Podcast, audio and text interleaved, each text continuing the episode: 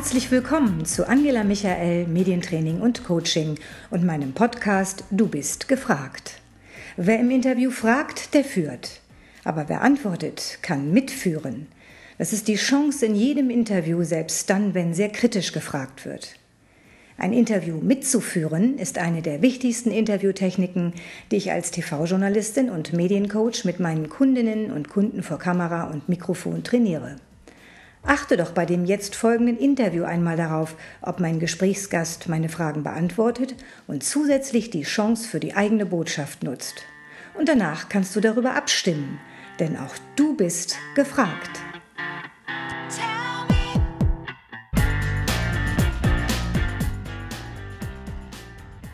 Mein Gast heute ist Claudia Schiebhake. Sie kommt als Führungskraft aus der Wirtschaft und arbeitet seit 20 Jahren im Bereich Training und Coaching. Dort bedient sie ein sehr breites Beratungsspektrum und einer ihrer Schwerpunkte ist Leadership. Das heißt, sie entwickelt bei Führungskräften zukunftsrelevante Kompetenzen und Fähigkeiten für Leadership 4.0 im Zeitalter der digitalen Transformation. Herzlich willkommen, Claudia. Hallo, guten Tag. Claudia, vielleicht erstmal eine Begriffsklärung. Was bedeutet eigentlich Leadership? Ja, Leadership, wenn man es übersetzen würde, ist so etwas wie Menschenführung. Leadership bedeutet auf das Denken, Handeln und Fühlen von Menschen Einfluss zu nehmen. Und das tust du im Schwerpunkt bei deiner Führungskräfteentwicklung. Ja, es geht immer darum, Menschen zu bewegen, sich für neue Dinge zu öffnen, sich zu begeistern und neue Wege gemeinsam zu gehen in diese Arbeitswelt 4.0. Man kann sagen, dass der Amerikaner besser differenzieren kann zwischen Leadership und Management. Es geht also immer darum, bin ich dabei, Strukturen oder Prozesse zu organisieren oder führe ich tatsächlich menschliches Denken, Handeln und Führen? Das wird in der englischen Sprache sehr viel deutlicher. Im Deutschen kennen wir eben nur den Begriff Führung. Deswegen hat sich der Begriff Leadership bei uns fast eingedeutscht. Du stellst uns gleich drei aktuell große und wichtige Strömungen in diesem Bereich vor. Positive Leadership, Agile Leadership und Digital Leadership. Habe ich es überhaupt richtig ausgesprochen? Ja, sehr. Ja, Gott sei Dank. Nun wollen wir natürlich wissen, wie sich diese Stile unterscheiden, wenigstens grob. Fangen wir mal an. Was bedeutet positive Führung? Positive Leadership ist ein Konzept, ein wissenschaftlich fundiertes Konzept aus der positiven Psychologie. Die positive Psychologie beschäftigt sich intensiv mit dem Gelingen, mit dem Gelingen des Lebens, aber auch mit dem Gelingen ähm, von beruflichen Zusammenarbeiten. Genau genommen mit, mit positiver und gelingender Führung. Dazu gehört es, sich auf Stärken zu fokussieren, Potenziale zu entwickeln und einfach Arbeitswelten, Lebenswelten zu schaffen, die positiv ähm, ausgebaut werden können. Es geht also um die Gestaltung einer positiven Unternehmenskultur. Hast du mal ein praktisches Beispiel? Also wenn ich jetzt ein positiv führendes Führungskraft bin, wie, können, wie gehe ich vor? Als positive, äh, gestimmte, stimulierte Führungskraft habe ich einen Führungsstil, der sich sehr stark beschäftigt mit Sinnstiftung und mit Kulturformung. Das heißt, ich habe einen Fokus darauf, über meine Kommunikation positiv äh, letztendlich den Sinn einer Zusammenarbeit oder des größeren Ganzen letztendlich darzulegen und Menschen zu motivieren, sich zu engagieren. Ich fokussiere einfach die Stärken des Einzelnen, fokussiere Potenziale und bewege den Einzelnen ähm, in eine kraftvolle Zusammenarbeit. Hat es auch einen Impact auf das Ergebnis eines Unternehmens. Ja, unbedingt. Also zunächst mal ist es so, dass es sich sehr stark gesundheitsförderlich auswirkt auf die Zusammenarbeit. Der hohe Grad an Engagement und Motivation, der aus diesem Führungsstil resultiert, der wirkt sich aus auf eine höhere Gesundheits- und Anwesenheitsquote. Das heißt, messbar ist an, im Rahmen der äh, Erkrankheit, Krankheitsquote oder Fehlerquote einfach zu sehen, wie viel mehr Gesundheit im Unternehmen entsteht.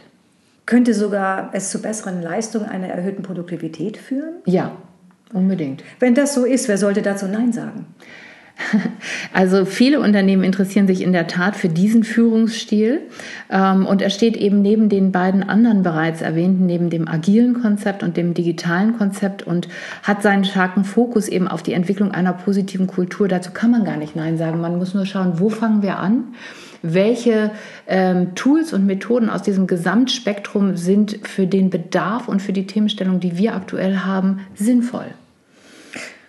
Und jetzt zum Unterschied digitale Führung? Und digitale Führung ist natürlich die digitale Transformation, die alle Unternehmen in unterschiedlichem Grad aktuell beschäftigt.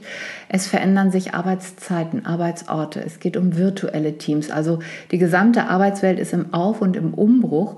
Und die digitalen Führer, die haben wieder eine andere Aufgabenstellung. Die, die, digitalen Führer sind mehr Beziehungsgestalter und ähm, letztendlich auch mh, mm, Menschen, die auch über Visionen leiten und führen, aber die vor allem inspirieren für die Veränderung konkreter Arbeitsabläufe. Das ist sehr viel mehr auf der Arbeitsebene.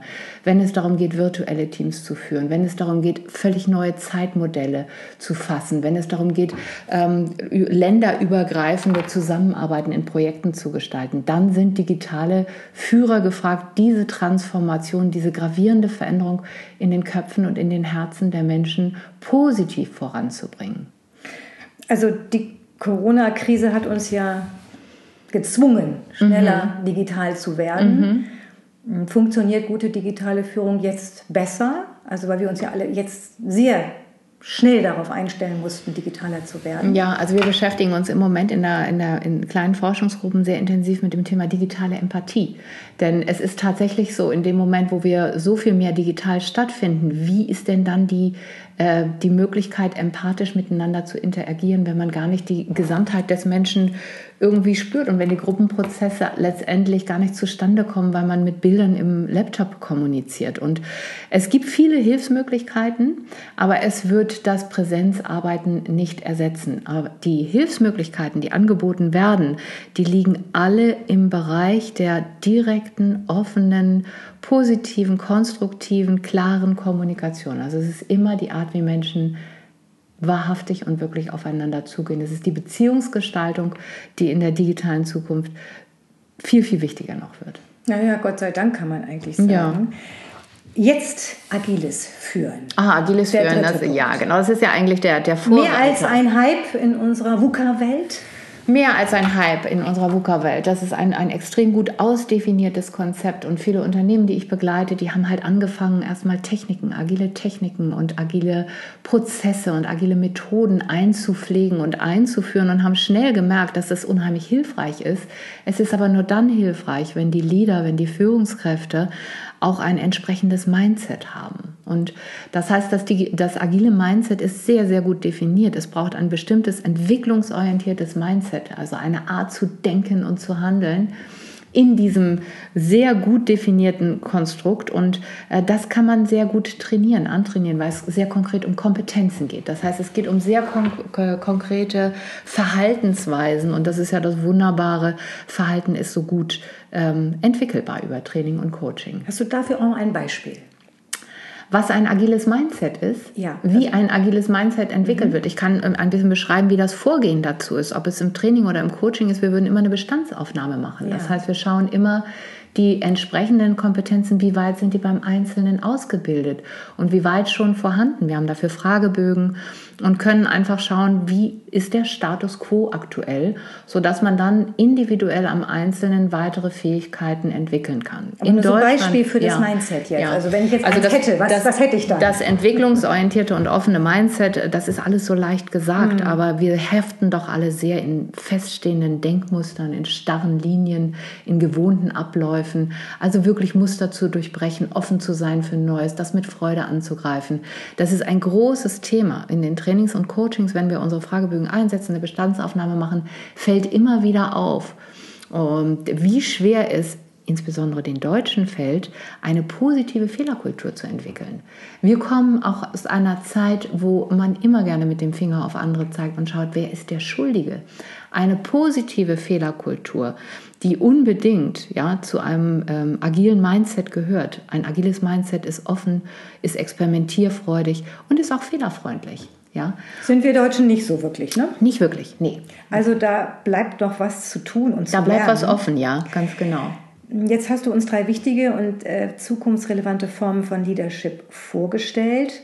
Inwieweit sind diese Führungsstile eigentlich bereits in unseren Unternehmen angekommen? Hast du da so einen groben Eindruck? Noch gar nicht, kaum ein bisschen.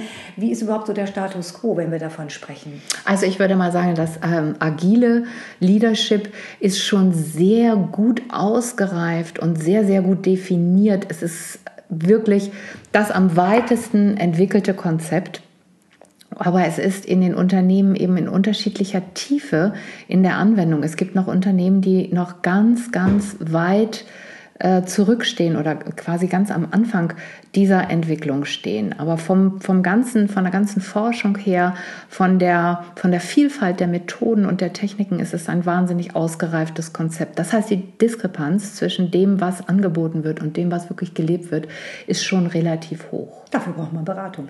Dafür braucht man Beratung, um am richtigen Punkt anzusetzen und mit der, in der richtigen äh, Reihenfolge auch zu agieren. Und wie entscheiden sich Unternehmen oder Führungskräfte jetzt für einen Weg? Müssen ja, sie sich entscheiden? Ganz, ja. Müssen sie sagen das oder das? Gibt es Mischformen? Wie geht ihr daran? also wir gehen, wir gehen gerne äh, zunächst mal ins Gespräch in eine Art Strategieberatung, weil Unternehmen haben immer das Gefühl, sie müssten eine Entscheidung treffen für ein Produkt oder für eine Entwicklungsreihe, das heißt für ein Label und für einen Namen. Dem ist aber gar nicht so, sondern es ist viel wichtiger zu schauen, wo steht dieses Unternehmen, welche Themen sind da, welche Herausforderungen stehen da und mit welchem Konzept kann man gut die ersten Schritte gehen, an welcher Stelle, wo ist der Bedarf am stärksten. Es sind letztendlich von der Forschung her, von der wissenschaftlichen Grundlage her sehr eigenständig definierte Konzepte, die sich aber in Bestandteilen durchaus äh, ergänzen können wenn man eine Entwicklungsreihe plant. Es also es gibt Mischformen. Es gibt Mischformen, die sind sogar sinnvoll. Und insofern geht es einfach viel mehr darum, eine Innenschau zu machen im Unternehmen. Wo ist gerade der Bedarf am stärksten? Wo steht das Unternehmen? Das ist viel sinnvoller, als sich für ein, äh, ein Trainingsleitkonzept, einen Namen zu entscheiden. Also Schritt für Schritt. Schritt für Schritt. Weiterzuentwickeln. Ja. Jetzt brummt mir schon der Kopf wegen oh. äh, so viel Führungsstilen. Aber ja. es gibt ja noch diverse andere. Und weil wir jetzt als zwei Frauen hier so gemütlich ja. zusammensitzen, ähm, doch nochmal die Frage, was ist mit Female Leadership? Wie führen Frauen? Ja, das ist ganz, ganz spannend. Da gibt es natürlich auch viele Untersuchungen. Was machen Frauen denn anders als Männer? Männer. Und ähm, sowohl in der Praxis wie auch ähm, in der Theorie kann man sehen, dass Frauen von ihrer Führungsmotivation her häufig, man kann das nicht generalisieren, aber häufig anders geprägt sind.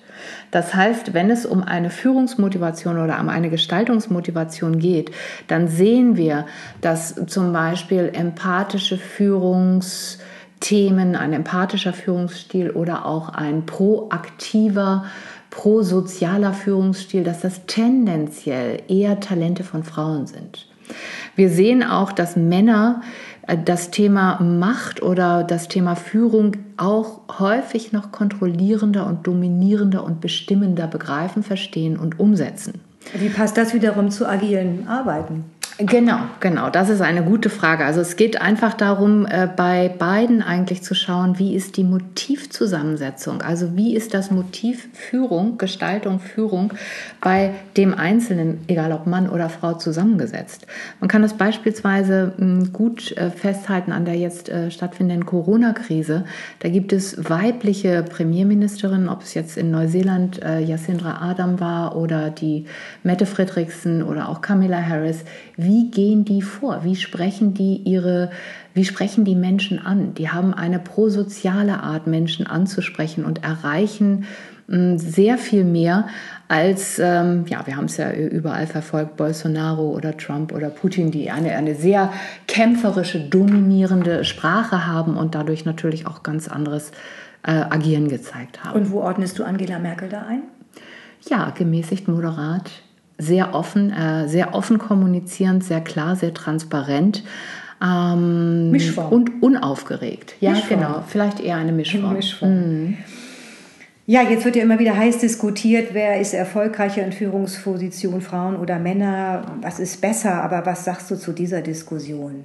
Auch ob Mann, ob Frau, das ist, glaube ich, gar nicht so entscheidend. Entscheidend ist, dass sich die Führungskraft selber mit dem eigenen Potenzial gut auseinandersetzt und sich gut beschäftigt mit der eigenen Motivstruktur und mit der persönlichen Entwicklung, mit der persönlichen Weiterentwicklung des eigenen Führungsstils, der Ausbau der eigenen Stärken, das ist eigentlich das Entscheidende. Die Offenheit zu reflektieren und äh, sich selbst entsprechend der eigenen Fähigkeiten passgenau zu den Anforderungen weiterzuentwickeln. Das ist das der zentrale Punkt. Wer diese Fähigkeit hat, wird in seiner Führung in eine Exzellenz kommen, gleich ob Mann oder Frau. Das ist eigentlich schon ein schönes Schlusswort. Jetzt würde mich nur noch interessieren, wie viele Führungskräfte haben denn diese Fähigkeit oder woran hapert es denn oft? Am meisten kann man das überhaupt sagen? Also sicherlich sind die Situationen immer sehr unterschiedlich, aber gibt es so Phänomene, die immer wieder auftauchen, wo du sagst, ja, und das das hat zu tun mit einer Gewichtung natürlich. Also um, um, sich als Führungskraft wirklich gut weiterzuentwickeln, muss ich mir Zeit nehmen äh, zur Selbstreflexion, zur kritischen Auseinandersetzung, zur persönlichen Weiterentwicklung. Und leider stellen viele Führungskräfte dies zurück hinter den operativen Anforderungen. Und das heißt, es braucht eine Zeit zum Innehalten und eine Zeit zur Auseinandersetzung mit dem eigenen Führungsstil. Und sich die zu nehmen, ist einfach ein ganz wertvoller Start in eine Exzellenz als Führungskraft. Vielleicht haben jetzt interessierte Führungskräfte zugehört. Vielleicht hast du noch einen heißen Literaturtipp zur Vertiefung. Wir ah, haben ja. das ja nur angerissen. Ja. Das ist ja ein Riesenfeld. Ja. Gibt es etwas, wo du sagst, Mensch, wer Interesse hat, der möge mal? Wer Interesse hat, sich mit diesem Thema Leadership näher zu beschäftigen, der findet einfach wunderbare Anregungen in einem Buch von Frédéric Laloux. Das heißt Reinventing Organizations. Das macht Lust darauf, sich mit Führung und Leadership auseinanderzusetzen. Es ist illustriert, es sind kaum 100 Seiten, es sind viele lustige Zeichnungen dabei. Es macht einfach Lust, sich mit dieser Geschichte und mit den Veränderungen, der, mit den veränderten Anforderungen an Leadership auseinanderzusetzen. Es ist ein kleiner spielerischer Einstieg in ein großes und zentrales Thema. Und zeitlich machbar, habe ich gehört. Ja, unbedingt. Das ist eine sehr gute mhm. Anregung und ein schönes Schlusswort. Ich hoffe, dass sich viele Führungskräfte durch dieses Interview inspiriert fühlen, sich mit dem Thema Führung 4.0 intensiver zu beschäftigen. Vielen Dank für das Gespräch, liebe Claudia. Viel Freude und Erfolg weiterhin bei deiner Entwicklung von Führungskompetenzen. Vielen Dank. Und jetzt, liebe Zuhörerinnen und liebe Zuhörer, vergesst nicht, darüber abzustimmen. Hat mein heutiger Gesprächsgast lediglich meine Fragen beantwortet oder auch seine oder ihre Botschaften rübergebracht, also das Interview mitgeführt? Denn jetzt bist du gefragt.